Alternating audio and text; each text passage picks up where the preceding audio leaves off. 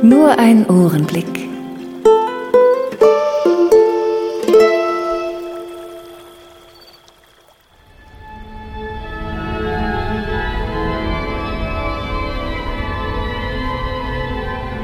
Tunis, 11. April 2001. Ich besuche die französische Kathedrale Saint-Vincent de Paul, ein Monument der französischen Protektoratszeit in der Neustadt von Tunis.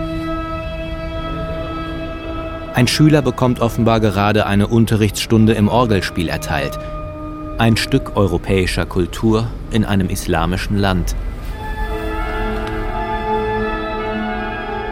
Das Hubkonzert, das von der Avenue Habib Bourguiba in die Kathedrale hereindringt, es bildet einen dissonanten Kontrapunkt zur barocken Orgelmusik.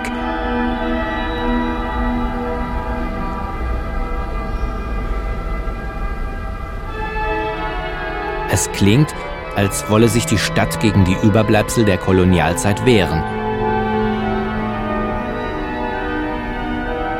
Tunis hat schon vieles gesehen und gehört. 146 vor Christus von den Römern zerstört, später von den Spaniern, dann von den Türken beherrscht. Ab 1881 drückten die Franzosen der Stadt ihren Stempel auf, bis zur Unabhängigkeit Tunesiens im Jahre 1956. Jede Herrschaft hat ihre Zeit. Zurück bleiben Spuren, wie ein Nachhall aus der Vergangenheit. Morgen werde ich einen Ausflug in den Villenvorort Karthago machen.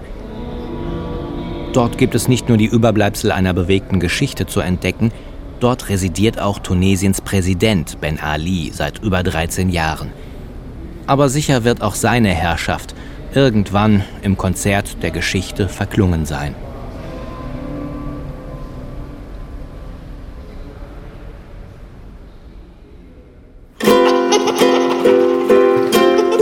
Mehr Ohrenblicke auf www.ohrenblicke.de